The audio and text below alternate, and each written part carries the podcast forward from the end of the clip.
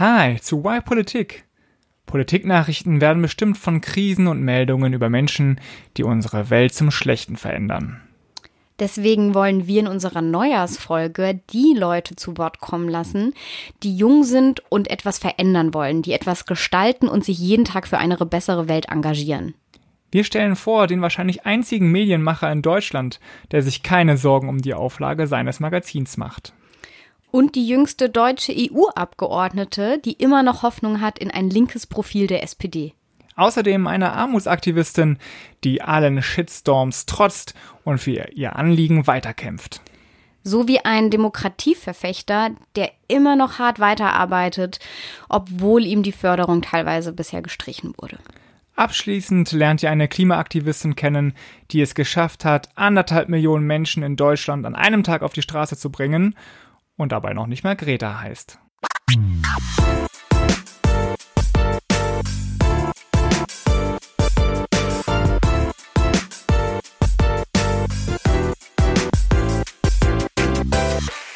Willkommen in der ersten Folge 2020. Auch wenn jetzt, wo Vincent und ich hier aufnehmen, noch tatsächlich die letzten Tage des 2019er alten Jahres Und jetzt sind. hast du unser großes Geheimnis gleich zu Beginn gelüftet. unser Geheimnis, dass wir so professionell sind, dass wir mittlerweile schon vorproduzieren. Zum ersten Mal fast, kann man sagen. Aber ja. Genau, damit wir nämlich auch ein bisschen Urlaub machen können. Aber wir haben, äh, ich finde, wir sind schon richtig in Stimmung. Ja, ach so, wegen des äh, Bianco, äh, Sacco Bianco, das hier steht jetzt.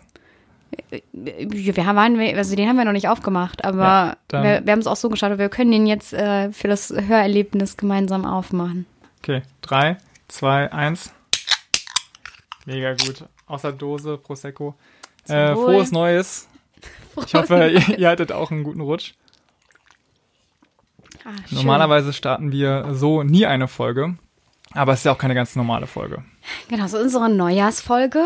Aber wie mh, Wir so machen es oft, anders. Genau, wir, wir, wir machen keinen Jahresrückblick wie die meisten ähm, politischen, politischen Podcasts-Sendungen, Serien, Nachrichten, Talkshows, Fernsehsendungen. Menschen, Emotionen.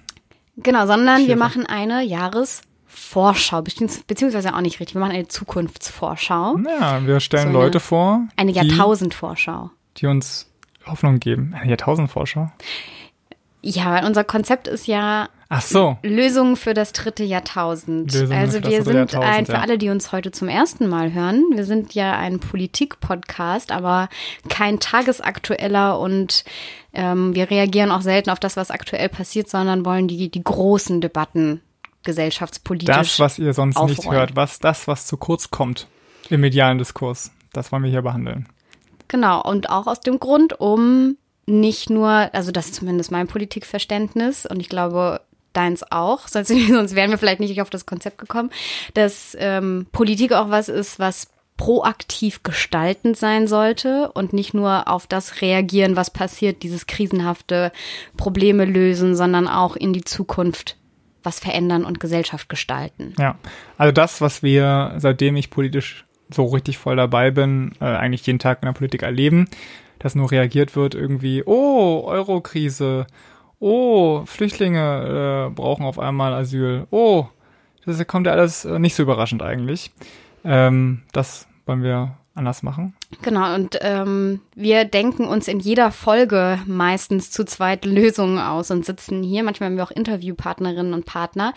Und zu unserer Neujahrsfolge dachten wir, wir lassen mal die ganzen anderen klugen Leute, die wir kennen und im politischen Deutschland ähm, oder auch international unterwegs sind und gute Ideen für die Zukunft haben Genau. und es dort ist, Gestalterinnen und Gestalter sind. es ist ja tatsächlich auch schon das dritte Mal, dass wir so einen Vorausblick machen.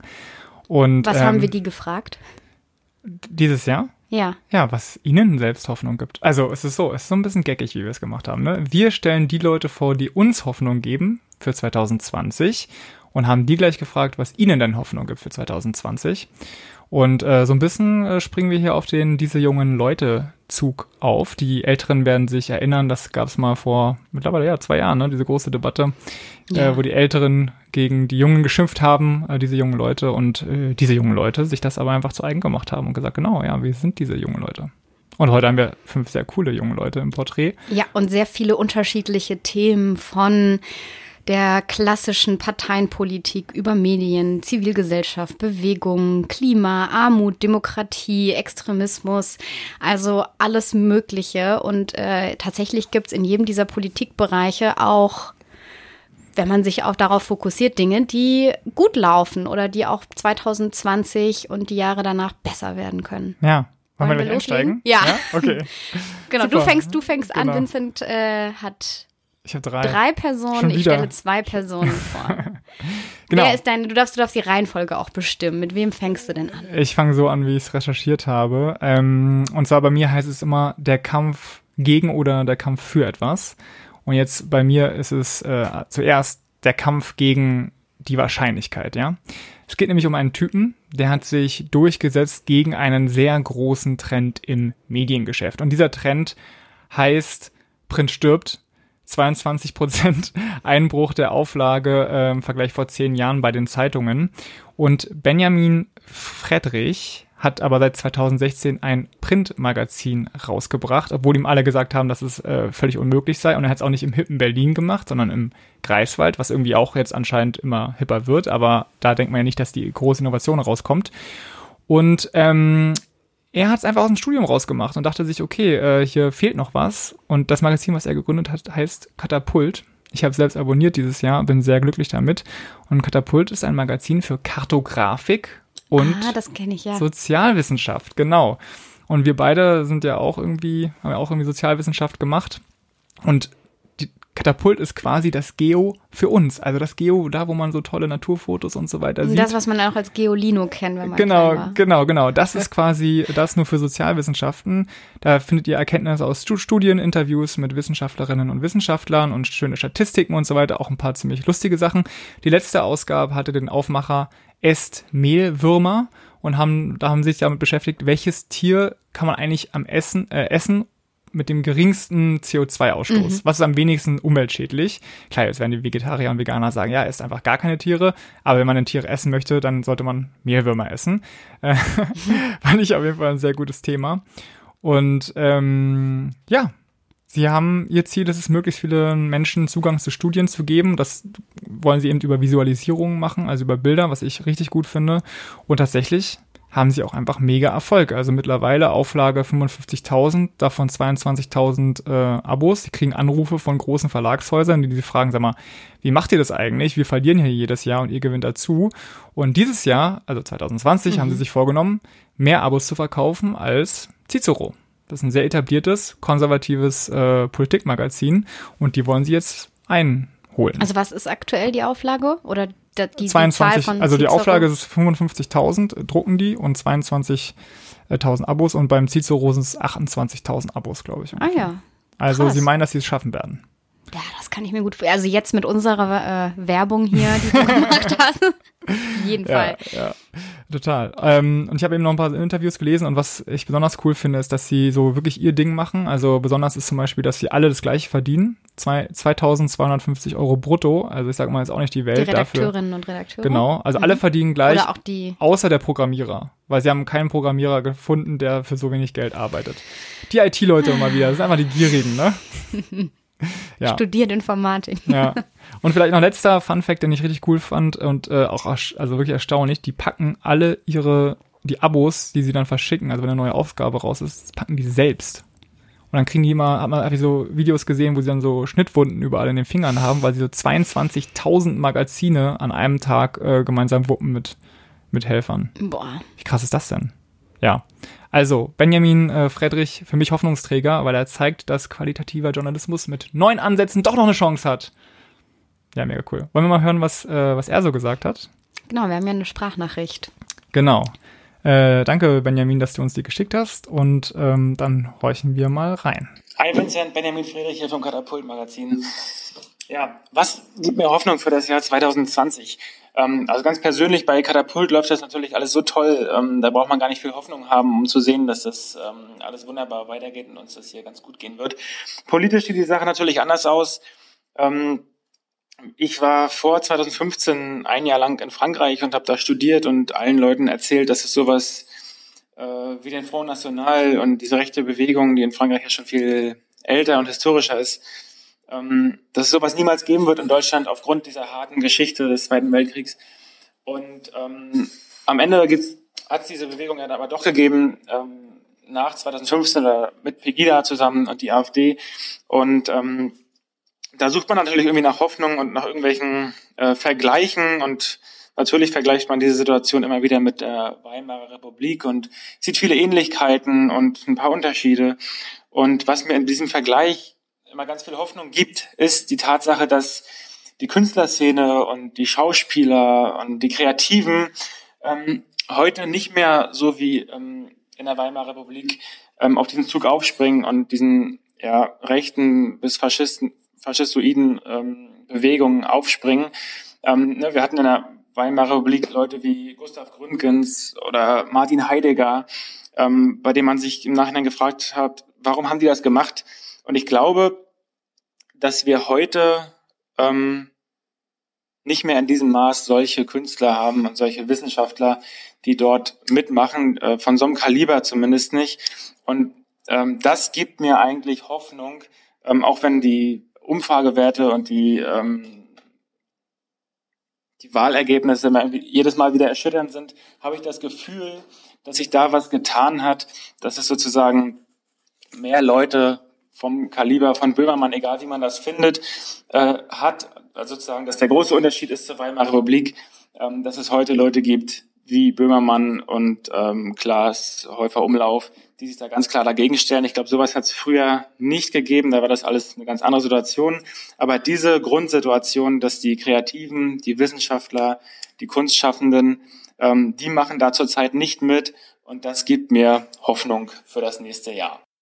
Ja, die Kunst rettet unsere Demokratie. Also ehrlich gesagt, auf die Idee war ich so noch nicht gekommen. Aber Hätte jetzt, ich jetzt auch nicht von ihm erwartet. Ja, ich auch nicht. Ich dachte irgendwas mit Medien oder so. Ja, aber da hat er ja am Anfang gesagt, nee. Das läuft. Das läuft super, da braucht man sich gar keine Gedanken machen, da muss man wahrscheinlich auch keine Hoffnung haben. Vielleicht ist auch dieses, dieses Hoffnung so, mh, mm, wenn, wenn man schon weiß, dass mit dem Medium und oder das Printmagazin, was man da hat, das wird gut laufen. Hoffnung ist ja eher sowas, wenn man schon vielleicht auch mhm. das Gefühl hat, es könnte schlecht laufen, aber es gibt da Punkte, wo ich sehe, es könnte auch was Positives draus werden. Ja. Ja, also ich glaube, ich sehe es auch aktuell auf jeden Fall so, dass die Kunst mehr auf der Seite der Freiheit ist. Gleichzeitig sieht man ja so, was so Intellektuelle angeht und so, dass die AfD und ihre rechtsradikalen und extremen Freunde da äh, doch auch aufrüsten. Ne? Die haben dieses Institut gegründet und äh, organisieren sich, haben eine Stiftung gemacht und so weiter. Also die, glaube ich, versuchen schon da in dieses Elitenmilieu irgendwie vorzustoßen. Ja, jetzt wenn ich so drüber nachdenke, das Thema so Kunst- und Kulturschaffende und so, das haben wir bisher auch noch gar nicht so aufgegriffen. Ja, vielleicht unterschätzt. Ich denke halt immer irgendwie, Kultur ist so ein bisschen Elitending irgendwie. Ja, aber so. das ist ja genau der Punkt, den er macht. Und am Ende ist ja, strahlt es von den Leuten, die man als Elite bezeichnen könnte, wie die sich verhalten und wie die sich positionieren, aus. Am Ende ist es nie die komplette gesamte Bevölkerung, keine 100 Prozent, sondern ein Teil der Gesellschaft, der aber ja sich durchsetzt und so ein ganzes Gefühl prägt. Ja, also ich habe gerade im ganz anderen Kontext mal einen Vortrag von jemandem von Extinction Rebellion äh, gehört und die, er hat gesagt, man bräuchte 3,5 Prozent in der Bevölkerung, Wo die hinter einem stehen. Keine Ahnung, äh, von Hören und Sagen von Dritten. Aber äh, ja, also dass man mhm. schon einen bestimmten Prozentsatz der Bevölkerung hinter sich braucht, dass der aber gar nicht so groß ist, um was äh, nachhaltig zu verändern. Ja. Und um qualitativ guten und hochwertigen Print steht es also gut. Von Können wir so von festhalten. Seiner Seite, genau. Kommen wir ähm, zur zweiten Person. Diesmal stellst du sie vor. Ich äh, bin gespannt, wen du jetzt nimmst. Genau. Springen wir mal vom Medien zur Politik. Und zwar zur, ja, ich finde, es ist irgendwie wirklich so die echte so es ist nicht nur nicht nur äh, ist äh, die die Frau, die ich vorstelle, in einer Partei, war jahrelang dort im Bundesvorstand, sondern ist jetzt auch Abgeordnete seit diesem Jahr, also nee, seit letztem Jahr, 2019. Mhm. Und zwar, äh, wir haben ja keinen Bundestag gewählt, also Europa. Sie ist, sie ist genau keine Bundestagsabgeordnete, sondern sie ist sogar Abgeordnete im Europäischen Parlament. Ah, nicht Ich denke, also das ist schon äh, ganz schön Traum. krass. Ja, Den kannst du dir ja noch erfüllen. Living the dream. Obwohl, was du nicht mehr schaffen kannst, ist so jung ins Europäische Parlament Sag zu das nicht, kommen Tanja, nur weil ich jetzt 30 geworden bin, ne? Ja, Leg den Finger in die Wunde. Aber 27 wirst du halt nicht mehr werden. Und ähm, die Person, von der ich spreche, ist äh, Delara Burkhardt und sie ist die jüngste deutsche Parlamentarierin im EU-Parlament. Und ähm, genau, mit 26 wurde sie reingewählt. Jetzt ist sie vor kurzem oder vor ein paar Wochen jetzt ist sie 27 Jahre alt geworden. Und äh, du als EU-Experte weißt bestimmt auch, was das aktuelle Durchschnittsalter des EU-Parlaments ist oder Ich weiß schätzt es natürlich zumindest. nicht, aber Ja. ich würde schätzen ähm, 51 Jahre. Nee, älter tatsächlich. Noch älter. 59. 59. Ich glaube, ich glaub, das ist auch älter als der Bundestag. Weiß ich nicht. Äh, Da müsst ihr, wenn ihr das wissen wollt, müsst ihr Folge 1 hören. Da haben wir uns zur Repräsentation des Bundestages entschieden. Äh, unterhalten. Ja. Kann Auf sein. jeden Auf jeden Fall Fall- ist älter als, ja. als der Bevölkerungsdurchschnitt, deutlich älter als der Und Bevölkerungsdurchschnitt. im EU-Parlament zu sitzen, finde ich auch nochmal echt ein ganz anderer Schritt. Es ist halt irgendwie, kommt einem, es ist, es ist, es kommt einem. Ah, Nee, eigentlich will ich. Nee, lassen wir das. Also ich finde, das Europaparlament ist für mich das wichtigste Parlament. Von dem, was dort Wichtiger als entschieden wird. Bundestag. Ja.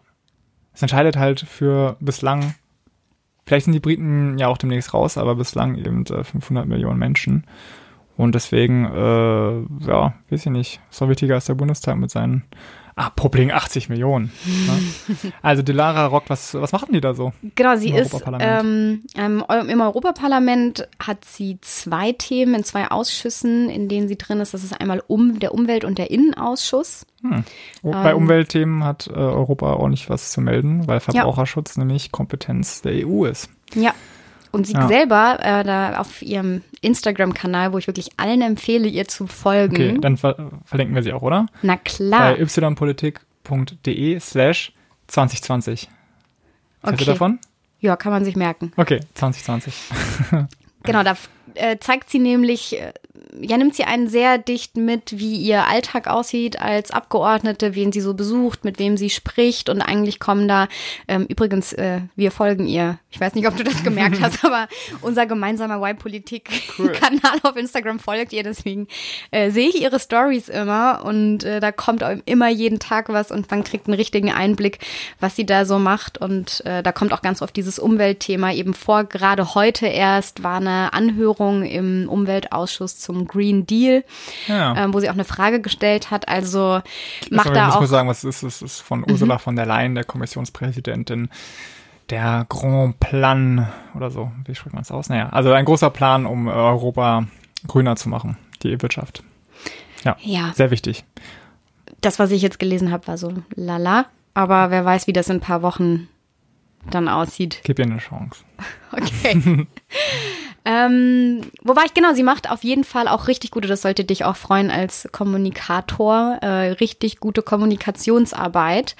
Ich habe, glaube ich, auch noch gar nicht gesagt, in welcher Partei sie Mitglied ist und für wen sie denn da im Europaparlament sitzt, nämlich für die SPD der es ja im Allgemeinen jetzt in diesem Jahr nicht ganz so gut ging. Aber da muss man sagen, hat die SPD mal richtig was geschafft. Sie haben nämlich das, was sie selbst immer gefordert haben, jetzt seit über einem Jahr im Erneuerungsprozess, nämlich jünger, weiblicher und digitaler zu werden, auch eingehalten. Es sah nämlich zuerst gar nicht so gut aus, dass die Lara ins ähm, Ja, EU-Parlament also sie wäre eigentlich nicht reingekommen, weil sie nicht nominiert wurde auf Platz 1 des Landesverbandes. Genau, da gibt es einen Direktkandidaten und sie ist äh, Schleswig-Holstein war das und da ist Ja. sie auch angetreten und hat da sehr, sehr, sehr knapp ähm, verloren gegen ihren äh, Gegenkandidaten, der Ja. dann als Direktkandidat angetreten ist. Enrico Kräft, ich kenne ihn seit über zehn Jahren, ja.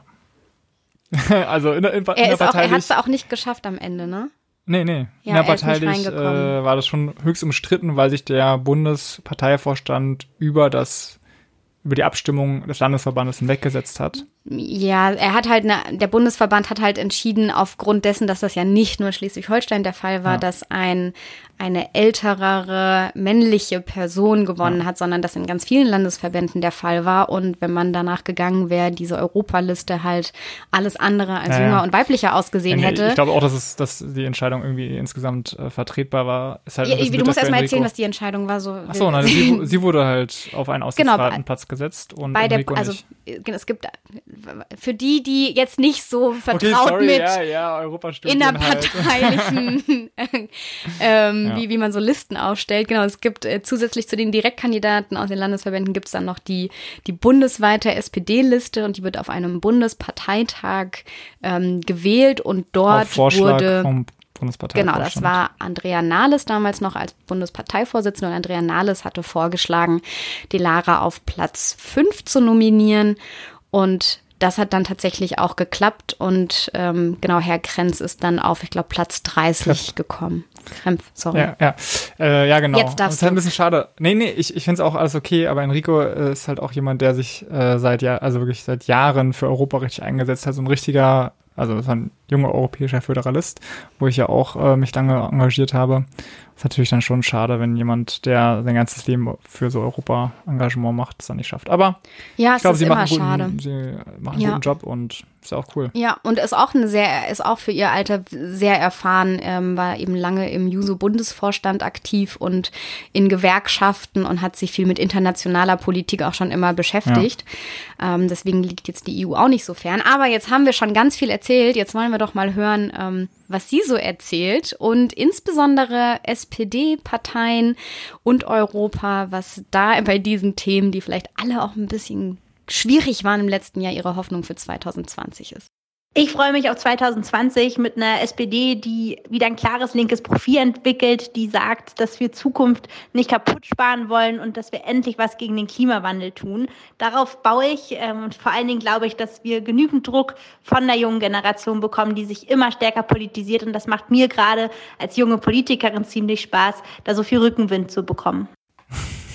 Ja, und in unserem Podcast ist ja auch ganz schon ganz schön oft das Thema die junge Generation, diese jungen Leute und diese Protestbewegung und Fridays for Future. Und da, da finde ich, merkt man mal so, das bringt schon was. Und ja. nicht nur, gut, dass sich jetzt äh, ältere Politiker da jetzt nicht ihre komplette Meinung ändern und morgen andere Politik machen, aber halt auch ganz viele, die genauso denken, die man darin bestärkt und die dann gute Arbeit machen können, wenn eben auch eine Zivilgesellschaft hinter ihnen steht. Ja, ja, und ich äh, irgendwie, keine Ahnung, also ich finde, diese junge Generation definiert sich jetzt ja nicht dadurch, dass sie Instagram-Stories macht, aber ich habe schon das Gefühl, dass es so ein bisschen mehr Zugänglichkeit irgendwie gibt. Weniger Verbarrikadierung äh, in der Partei und so, sondern dass sie da irgendwie offener sind.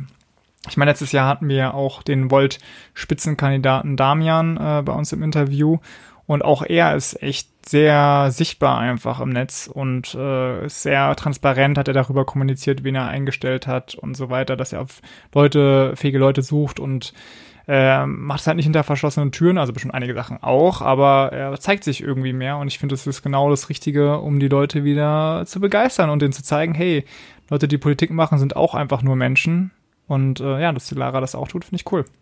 Und ich hoffe, dass sie auch recht mit ihrem ersten Satz hat, dass die SPD ein linkes Profil bekommt. Da bin ich ja mal gespannt. Die richtigen Vorsitzenden dafür wurden ja schon gewählt. Ich habe ja angekündigt, es ist immer ein Kampf bei mir und diesmal ist es äh, der Kampf für Sichtbarkeit. Diese Person ist mir aufgefallen mit einem Tweet, wie so viele Menschen einem irgendwie auffallen äh, durch Social Media, aber äh, mit einem ganz besonderen. Und ich weiß noch, als ich diesen Tweet gelesen habe, hatte ich zwei Gedanken. Erstens, das ist ja mal eine richtig scheiß Situation. Was für eine himmelschreiende Ungerechtigkeit. Und zweitens, warum habe ich davon noch nicht früher gehört?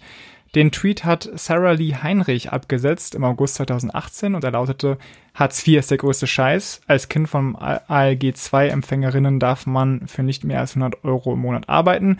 Alles darüber wird zu 80 Prozent abgezogen. Kann mir mal jemand erklären, wie man sich einen Auszug leisten soll, wenn man nichts zurücklegen kann? Ja, und da dachte ich mir, okay, ja, das ist natürlich schon irgendwie scheiße, wenn du kannst ja nichts dafür, wie viel deine Eltern verdienen und wenn deine Eltern eben ähm, auf Hartz IV, auf Arbeitslosengeld II angewiesen sind, dann kannst du nichts dafür, aber du bist in einer Bedarfsgemeinschaft rein rechtlich und deswegen darfst du eben maximal 100 Euro verdienen und äh, kannst im Grunde keine Rücklagen bilden, weil natürlich der Hartz-IV-Satz auch nicht dafür reicht, dass du ein normales Sozial- und Kulturleben hast. Ne? Also in anderen Familien, wo die Eltern Geld haben, können die dir mal einen Zehner geben fürs Kino oder Musikunterricht oder irgendwie Sport oder so bezahlen, aber wenn du ein Kind vom Hartz-IV-Empfänger äh, bist, musst du halt vielleicht arbeiten gehen und das dann von diesen 100 Euro, die du verdienen darfst, äh, bezahlen.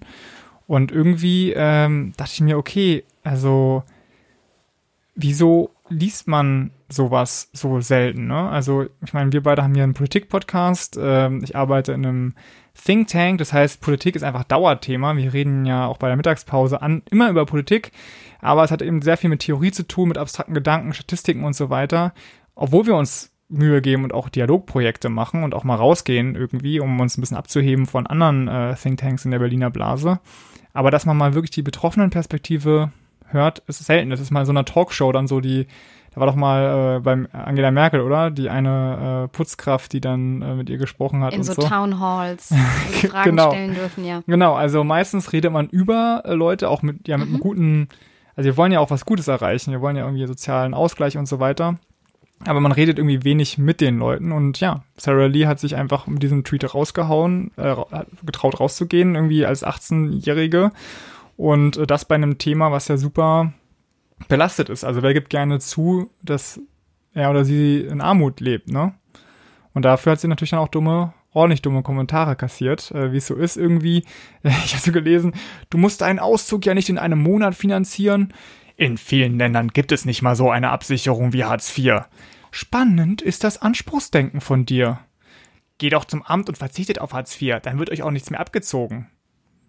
Also so eine Reaktion kriegt dann irgendwie so Ja, eine. Twitter halt, ne? äh, Ja, aber ist doch, also, und dann letztens hat sie auch richtig viel Shit abbekommen, äh, wurde als äh, Rassistin gegenüber Weißen bezeichnet und so weiter, also ähm, richtig schlimm.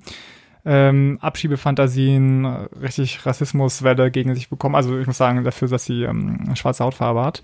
Und äh, ja, hat sie sich davon einschüchtern lassen, von dem ganzen Shit? Ja, hat sie. Also hat sie zumindest geschrieben am Anfang. Aber nach dem Schock ist sie dann in die Offensive gegangen und hat auch das öffentlich gemacht, um mal zu the thematisieren, wie sich Leute fühlen, die eben von so rechter Hetze betroffen sind. Und ich denke mir so, ey, wie, wie kann das sein? Die ist 18 und hat irgendwie so eine Kraft oder auch ein Umfeld, was Mhm. sie, was sie schützt wahrscheinlich oder stützt. Und äh, ich finde das einfach also einfach be bemerkenswert. Und ich, wenn ich mich da, wenn ich zurückdenke, wo ich 18 war, also Ja, ich weiß nicht, ob ich dazu in der Lage gewesen wäre. Und jetzt, jetzt hatte sie irgendwie diese Aufmerksamkeit mit diesem Hartz-IV-Post ähm, und ist auf Twitter eben auch super aktiv.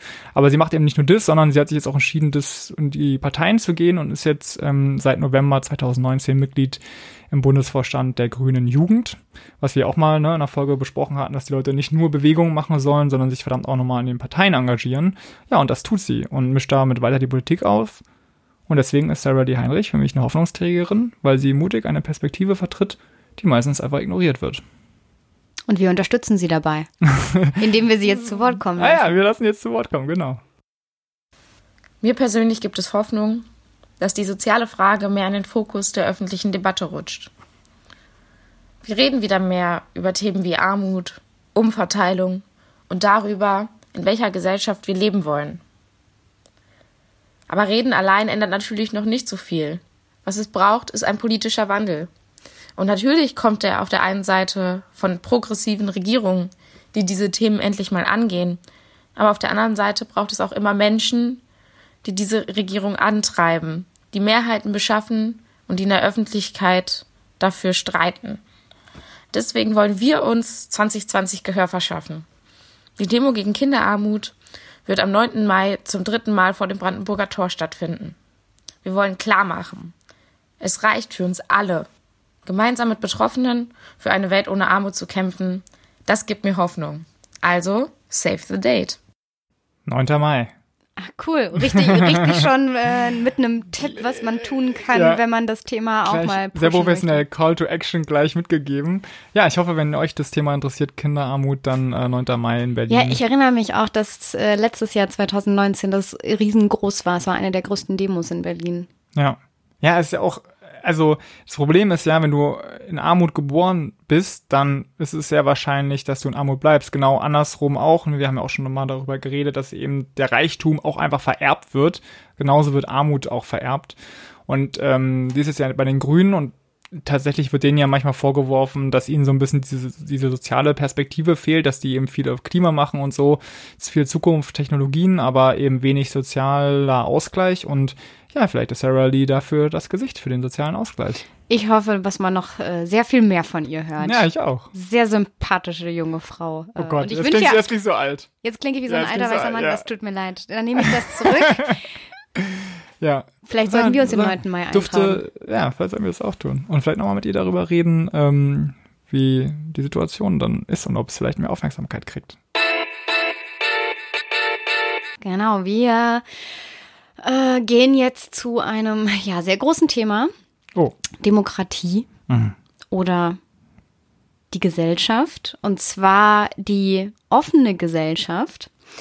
Die offene Gesellschaft ist nämlich eine Initiative, die sich genau dafür einsetzt. Also, dass unsere Gesellschaft offen bleibt. Das heißt, dass wir in unserem Zusammenleben bestimmte Freiheiten genießen, dass wir Meinungsfreiheit haben, Glaubensfreiheit, Gleichberechtigung und eben in einer Gesellschaft leben können, die frei ist von Extremismus, von, von Hass, wo es ja wen, kein Rassismus gibt, kein Antisemitismus und ähm, wir einfach gut zusammen leben können. Und diese Initiative hat äh, auch natürlich eine Leitung und einen Geschäftsführer. Und das ist äh, die Person, die ich heute vorstellen möchte, nämlich Philipp Husemann. Und Philipp Husemann führt eben diese Initiative Offene Gesellschaft. Die wurde erst 2015 gegründet. Das Hat war aber mir gar nicht so klar. Ja, die gibt's noch nicht so lange, aber die haben ziemlich viel Wirbel hier gemacht, auf jeden Fall. Ja, und mir Berlin. sind die, mir sind die so präsent, dass ich irgendwie dachte, ja, ja, etablierte lange Tradition, Ja. oder zumindest gibt's schon länger. Ihr Zeichen ist ein fettes Ausrufezeichen. Daran erkennt man die. Genau, orange, glaube ich, auf schwarzem Grund. Ja, irgendwie so. Genau, es ist eine parteiunabhängige ähm, Bewegung, die sich da formiert hat, und zwar 2015. Manche erinnern sich wahrscheinlich äh, unter diesem Hm. ganzen Kontext äh, der, der Flüchtlingsfrage, die diskutiert wurde und dem Refugees wachsenden welcome, Refugees not welcome, ne? Da hat ja jeder seine ja, Meinung. und dem wachsenden Populismus, Zu der ja viele- gleichzeitig damit einherging. Ja, und viele haben gesagt, not welcome und deswegen gab's die dann. Hast du was von denen im Kopf, was die so gemacht haben? Ja, ich, also ich hoffe, dass ich mich jetzt nicht irre, aber haben die nicht mal so eine Art Picknick oder so gemacht? Ja. Ich glaube an 100 Orten Ja. oder mehr sogar. So richtig viele Orten. Da gab es so eine Deutschlandkarte, wo sehr viele Markierungen gesetzt waren. Genau, das war der Tag der offenen Gesellschaft, Ah, ja. an dem man einfach, ähm, es war ein Picknick und man sollte einfach rausgehen mit einem Tisch äh, zu sich zusammenfinden und mal wieder ins Gespräch kommen und ähm, sprechen und eben auch nicht immer nur mit den gleichen Leuten, die man einlädt oder zum Essen trifft oder mit denen man was macht, sondern dass eben die gesamte, gesamte Gesellschaft rausgeht, zusammenkommt Mit und Leuten, mal die- wieder in mit denen man nicht so tritt. viel redet. Genau, seinen war Eltern zum Idee. Beispiel. Nein. Ja, wenn du deine Eltern nicht so oft Hey, anrufst. hey, ich, äh, ich war schon nett. Ja. Genau, sie machen aber auch noch viel mehr. Sie machen ein Utopie-Magazin, sie stoßen Debatten an, ähm, haben jetzt ähm, einen Bürgerrat mit oder einen Bürgerinnenrat ähm, mit begleitet in Leipzig, also einen geloster Rat, haben wir auch schon mal behandelt, das Ja. Thema, wo sie ähm, das Thema Demokratie diskutiert haben, machen Kunstaktionen, wo sie im öffentlichen Raum aufmerksam auf Themen machen. Also total viel. Und eben, man, man kommt irgendwie nicht um die drum herum, wenn man sich so ein bisschen für dieses Thema interessiert. Und dann trifft man nämlich auch mal auf äh, Philipp Husemann bei Veranstaltungen. Und äh, deswegen kam ich darauf, ihn mal zu fragen, was ihm denn Hoffnung für das nächste Jahr gibt. Ja, mich stimmt aktuell in der politischen Krise äh, sehr zuversichtlich, dass wir so eine starke Zivilgesellschaft haben. Man kann sagen, die Zivilgesellschaft lebt. Sie ist innovativ, agil, frisch und jung. Und ich sehe auch, dass viele junge, talentierte Leute über ihr zivilgesellschaftliches Engagement äh, so eine Art äh, neuer Typus von Politikerinnen, muss man ja sagen, sind viele Frauen, äh, entstehen, ob das eine Greta Thunberg ist oder eine Luisa Neubauer in Deutschland. Äh, das tut ähm, dieser neue Typus von Politikerin, äh, tut der politischen Kultur in Deutschland sehr gut und bringt so einen frischen Wind äh, in, in die Politik. Das stimmt mich sehr positiv. Und äh, neben diesem neuen Personal, äh, was da entsteht, ähm, neue, neue Typen äh, des Politischen, sehe ich auch, dass sich allmählich neue demokratische Strukturen etablieren, neue Beteiligungsformate äh, wie Bürgerräte, der Bürgerrat Demokratie, äh, der dieses Jahr sehr erfolgreich durchgeführt wurde äh, und selbst von Wolfgang Schäuble dann sehr positiv beurteilt wurde. Äh, da sehe ich große Hoffnung, äh, dass diese neuen Formate mit neuen politischen Personal ähm, der Demokratie in Deutschland sehr gut tun werden. Als Teil der Zivilgesellschaft, muss ich natürlich sagen, Philipp hat in allem recht.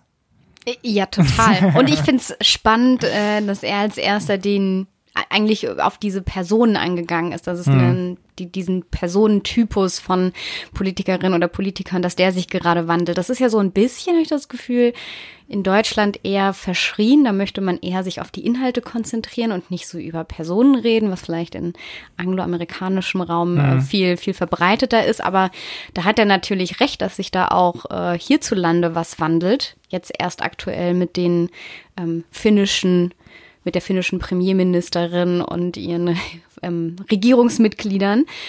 Äh, aber das, das stellt man tatsächlich fest, dass da neue Leute, die auch eine andere, einen anderen Typ verkörpern und anders kommunizieren, sich anders darstellen, anders auftreten. Ja, ich hoffe, dass dem auch wirklich so ist. Also ich habe ja auch das Gefühl, dass es so ist. Und äh, wir reden ja nicht nur in der Politik darüber jetzt hier im Podcast, sondern auch, äh, haben uns ja auch schon mal privat über das Arbeitsleben ausgetauscht. Und auch da ist uns schon aufgefallen, dass wir so einen Unterschied wahrnehmen. Ich hoffe aber sehr, dass wir dann nicht einfach nur in so einer ähm, Blase stecken, wo eben total coole Leute abhängen.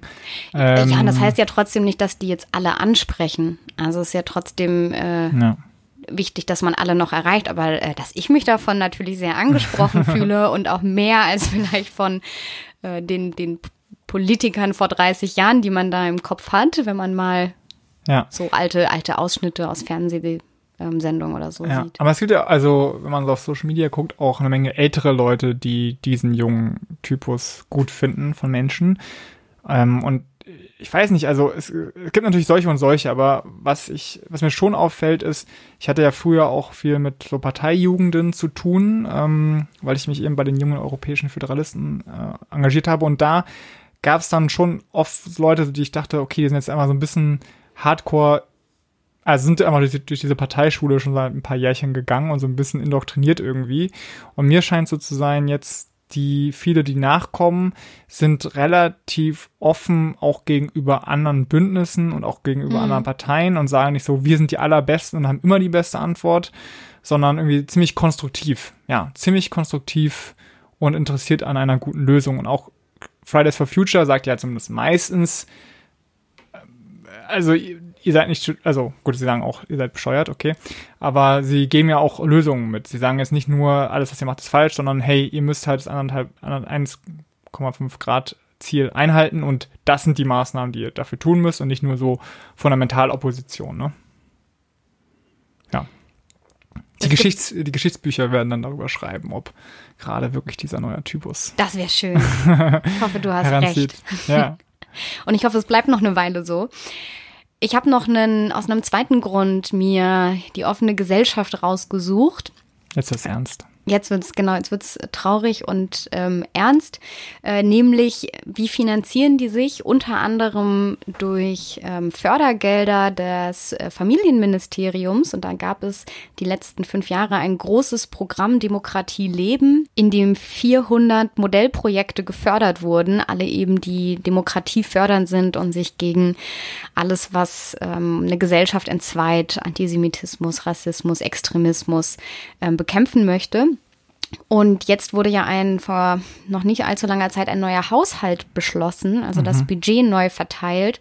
Und dort wurde entschieden, ähm, ja ganz entgegen dessen, was man erwartet hatte, dass das Budget gekürzt wird. Also das waren bisher 200 Millionen Euro, die in die Projekte, also in ganz viele unterschiedliche Projekte und auch ähm, Landesverbände und Städte geflossen sind, Kommunen.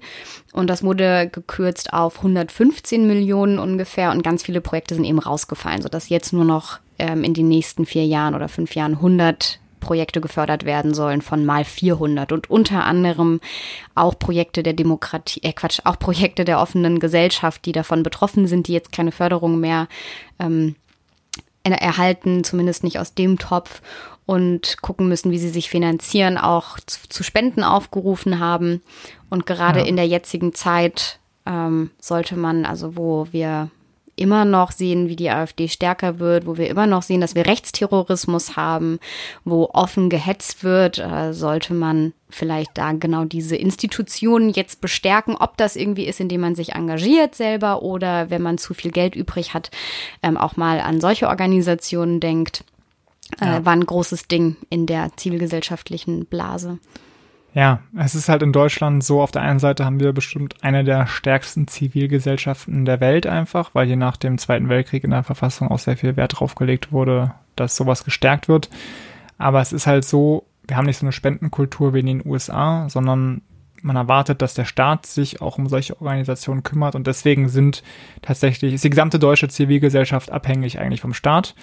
Und ich dachte auch schon so, scheiße, was passiert eigentlich, wenn es mal nicht irgendwie an Budgetkürzungen liegt, die man vielleicht auch noch irgendwie argumentieren kann. Ich finde nicht, aber äh, ne, ich will jetzt nicht sagen, dass Franziska Giffey, die, die ist natürlich gegen rechts. Ähm, aber stell dir mal vor, die AfD bekäme eben ein paar Ministerien und würde dann einfach radikal allen Organisationen, die sich für Offenheit einsetzen, die Mittel kürzen. Das könnten die machen. Ja. Und äh, irgendwie muss die Zivilgesellschaft darauf auch Antworten finden. Also vielleicht eben, indem sie mehr versuchen, ähm, Crowdfunding zu machen, mehr, also auf Spendenbasis Geld eintreiben.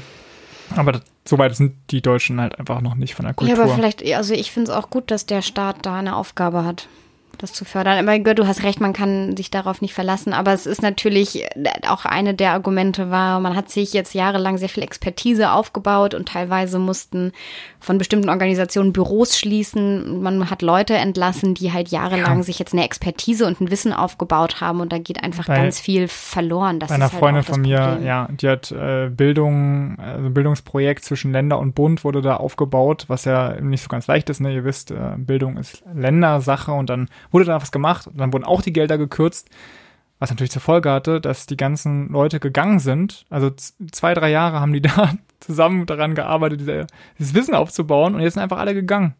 Wie dumm ist das denn? Also dieses Projektgeschäft, äh, was so gemacht wird, die Förderung, dass man nur Projekte fördert und nicht irgendwie langfristig Geld investiert in, in eine Organisation, ist wirklich, also scheiße. Ja, naja. Schön, also, dass Philipp Drossel noch Hoffnung ja. hat und danke, dass er uns eine Sprachnachricht geschickt hat. Wir haben uns sehr gefreut. Ja, und, und danke, du dass warst er, unser Kandidat 4. Ja, und äh, Kandidat 4 hat eine sehr gute Überleitung gemacht zu Kandidat 5 und ihr werdet jetzt auch merken, warum dem so ist. Nummer 5 kämpft nämlich für das Klima und wurde heute, wir nehmen auf ähm, eben am 17. Dezember 2019, in der Welt erwähnt, also in der Zeitung Die Welt. Und es ist jetzt nicht so ungewöhnlich für sie. Ich glaube, alle Tageszeitungen haben schon über sie berichtet. Allerdings wurde noch keine Person, die ich kenne, in einem Satz erwähnt mit Fachkräftemangel, Brexit und Trump. Okay. Hast du eine Idee, wie das zusammengehen könnte in einem Satz? Ein sehr langer Satz sein. Sein, äh, ist nichts, nö. Ich lese mal vor, ja. Der komplette Satz erschien in der Weltkolumne Zippert zappt und lautet, der Fachkräftemangel bedroht die deutsche Wirtschaft mehr als Brexit, Trump und Luisa Neubauer. Wow. Was für eine Aufzählung. Also ich glaube, es ist eben eine Kolumne, es soll jetzt nicht so super ernst gemeint äh, sein, aber ähm, trotzdem schon irgendwie halt eine geile Welt. Aufzählung. Ja, der wird immer rechter. Naja, also Luisa Neubauer habt ihr vielleicht schon gehört, sie ist Klimaschutzaktivistin und eine der Hauptorganisatorinnen von Fridays for Future. 1996 geboren, also erst 23 und äh, vor fast genau einem Jahr, am 13. Dezember 2018, hatte sie den ersten Klimastreik hier in Deutschland mitorganisiert und Direktion darauf Auf der einen Seite Kommentare wie, seit einem Jahr tragen wir nun schon diesen Mumpitz der Ökomarxisten. Indoktrination ohne pragmatische Vorschläge und Wissenschaft von Mickey Mouse. Ihr kennt die Shitstorms äh, im lieben Social äh, Web. Auf der anderen Seite folgten hier aber im September diesen Jahres 2019 ungefähr anderthalb Millionen Menschen auf die Straße für den großen Klimastreik. Da denke ich mir, wie krass ist das denn? Du organisierst, du fängst das an, ein Jahr später, nicht mal ein Jahr später, anderthalb Millionen auf der Straße. Ich habe einfach irgendwie riesigen Respekt davor. Also erstens für diese krasse Kampagnenarbeit. 2016 hatte äh, ich ihr unter anderem noch so einen Workshop zu Campaigning gegeben, damals für die Organisation One. Du hast dran mitgewirkt. Äh, ja, ich wünschte, ja. Aber nur drei Jahre später würde ich sehr gerne, dass Luisa mir einen Workshop zu Campaigning gibt und mir verrät, wie sie anderthalb Millionen Menschen auf die Straße kriegt, weil zu meiner größten Demo kamen 100 Leute. Also ich sag mal so, da ist so ein, ne, ein Unterschied von 1,4 Millionen. Also habe ich auf jeden Fall noch eine Menge zu lernen. Und äh, was ich auch sehr mutig finde, genauso wie Sarah Lee, ist, dass sie sich bei einem Thema engagiert, wo sie viel Hass abkriegt. Ne? Also ich meine, mein Thema war immer Europa und da gab es natürlich auch die Nationalisten und so, aber irgendwie diese total, diese Freaks einfach, die nur weil du dich für die gemeinsame Zukunft in Sachen Klima einsetzt, dich dann irgendwie an den Galgen wünschen. Also so einen Scheiß habe ich nie abbekommen. Und äh, deswegen gibt mir Luisa Neubauer Hoffnung für 2020, weil sie mit ihrem Druck von der Straße, glaube ich, die Politik so beeinflussen wird, dass sie gar nicht anders kann, als sich für mehr Klimaschutz einzusetzen. Hi, ähm, hier ist Luisa Neubauer. Was mir für das Jahr 2020 Hoffnung gibt, ist, dass dieses Jahr 2019 unübersehbar gezeigt hat, was passiert, wenn Menschen zusammenkommen mit dem Willen, was zu verändern, welche Macht das entfaltet. Das haben wir gelernt und das ist genau der Spirit davon, was uns das Jahr 2020 tragen kann. Und da steht wahnsinnig viel auf der Agenda. Es wird ganz viel passieren über Klima, Biodiversität, Frauen, Arbeitsrecht, soziale Fragen, entwicklungspolitische Geschichten stehen alles an. Und es steht eigentlich nicht so gut darum, um uns global betrachtet. Aber was präsenter denn je ist, ist, dass das Potenzial von uns allen gemeinsam ebenso groß ist. Und dazu zählt tatsächlich auch so eine Veranstaltung wie die im Olympiastadion, wenn es klappen wird. Ja, und von der Aktion, von der sie gerade geredet hat, das ist das Olympiastadion am 12. Juni 2020, wollen sie mieten und da ein Demokratiefestival machen. Sie haben das, die verrückte Idee, 1,8 Millionen Euro einzusammeln dafür, dass dann eben alle zusammenkommen und Petition machen. Also eine Mischung aus Online-Aktivismus, aber vor in, Ort. In, re, in real life. In real life, ja. Online in real life. Und ich habe mich da schon sehr gestritten mit vielen Leuten, mhm. weil ich das nämlich für eine geniale Idee halte, irgendwie mal was Neues zu probieren, politischer Entrepreneurgeist und so. Ja, und du kriegst da ja auch Leute ins Olympiastadion, die jetzt nicht vielleicht auf eine Demo gehen oder die jetzt nicht eine Tageszeitung lesen, sondern du, du erreichst damit halt nochmal ganz andere Leute, die von so einem Eventcharakter irgendwie angezogen werden. Ja, das haben ja viele, das haben ja viele kritisiert. Ja, das ist nur ein Event und so. Und ich war, äh, habe ja 2014 Wahlkampf in den USA gemacht, wo wir halt auch mal so eine Zusammenkunft hatten. Alter, wurden wieder eingeheizt, ja? Das war eine richtige Show, um die über 300 Leute, die da in Texas irgendwie in der Pampa saßen, die nochmal richtig zu motivieren drei Wochen vor der Wahl. Und das ist doch okay. Also ich weiß gar nicht, jeder Wahlkampf hat diese Inszenierung und warum wirft man jetzt ausgerechnet denen vor, eine Inszenierung zu betreiben? Also es geht mir nicht um den Kopf. Und natürlich sind da jetzt nicht die Ärmsten der Armen, weil es eben äh, 30 Euro kostet, da reinzugehen. Aber es ist halt auch nicht öffentlich gefördert und irgendwoher muss, muss das Geld auch rankommen. Also wenn man nicht über den Staat geht, dann muss das Geld woanders herkommen. Und du willst ja auch nicht, dich nicht fördern lassen von Exxon Mobile und Shell. Nee. Da machst du Crowdfunding und dann müssen halt viele Leute schon einen gewissen Betrag geben. Also ich finde das total genau, interessant. Läuft die Crowdfunding-Kampagne noch? Ja, läuft noch, aber halt nur noch sieben Tage. Also wenn diese Folge rauskommt nicht mehr rauskommt, wissen wir, ob wir es geschafft haben oder nicht. Bis oh. jetzt von 1,8 Millionen nur 864.000. Also, nur. ja, es ist eine Menge, aber sie müssen halt auch noch den Sack zumachen, ne? Mhm. Aber ihr werdet es dann in den Nachrichten auf jeden Fall gehört haben, ob das geklappt hat oder nicht. In jedem Fall ähm, geiler Entrepreneurgeist. Also erstmal. Und wenn das nicht klappt, dann lassen die sich auf jeden Fall was anderes einfallen. Ja, hoffe Da ich. Bin ich ich mir sicher. Ich hoffe, die lassen sich da nicht äh, irgendwie demotivieren von so vielen Leuten, die erstmal nur das Negative sehen. Ich finde, natürlich kann man da bestimmte Punkte kritisieren und so, aber grundsätzlich dieses Niedermachen von Leuten, die mal was Neues wagen, also sorry, das bin ich Mhm. eher von anderer Seite gewöhnt und jetzt nicht von meinen Verbündeten. Ja. Aber Luisa, Ja, man schimpft ja auch, man schimpft ja auch gleichzeitig auf das Alte. Also es ist ja nicht so, dass man sagt, äh, alles, das ist ganz furchtbar und das, wie Demokratie aktuell läuft und politisches Engagement ist total toll, sondern meistens ist es ja so, dass man sagt, so, das kann so nicht weitergehen und die Parteien sind nicht modern genug und wir brauchen neue Formen und dann kommen neue Formen und bevor man sie ausprobiert hat, findet man sie aber auch Ja. schon nicht schlecht, auch schon schlecht. Ja, schwierig. Ich bin da ähm, ehrlich gesagt auch ganz bei dir und dann kann man immer noch gucken, wie es geklappt hat. Ja, und wenn Scheiße war, dann macht man einen Ja. Evaluationsbogen und findet raus. Und ich weiß auch nicht mal, ob ich selber da hingehen wollen würde.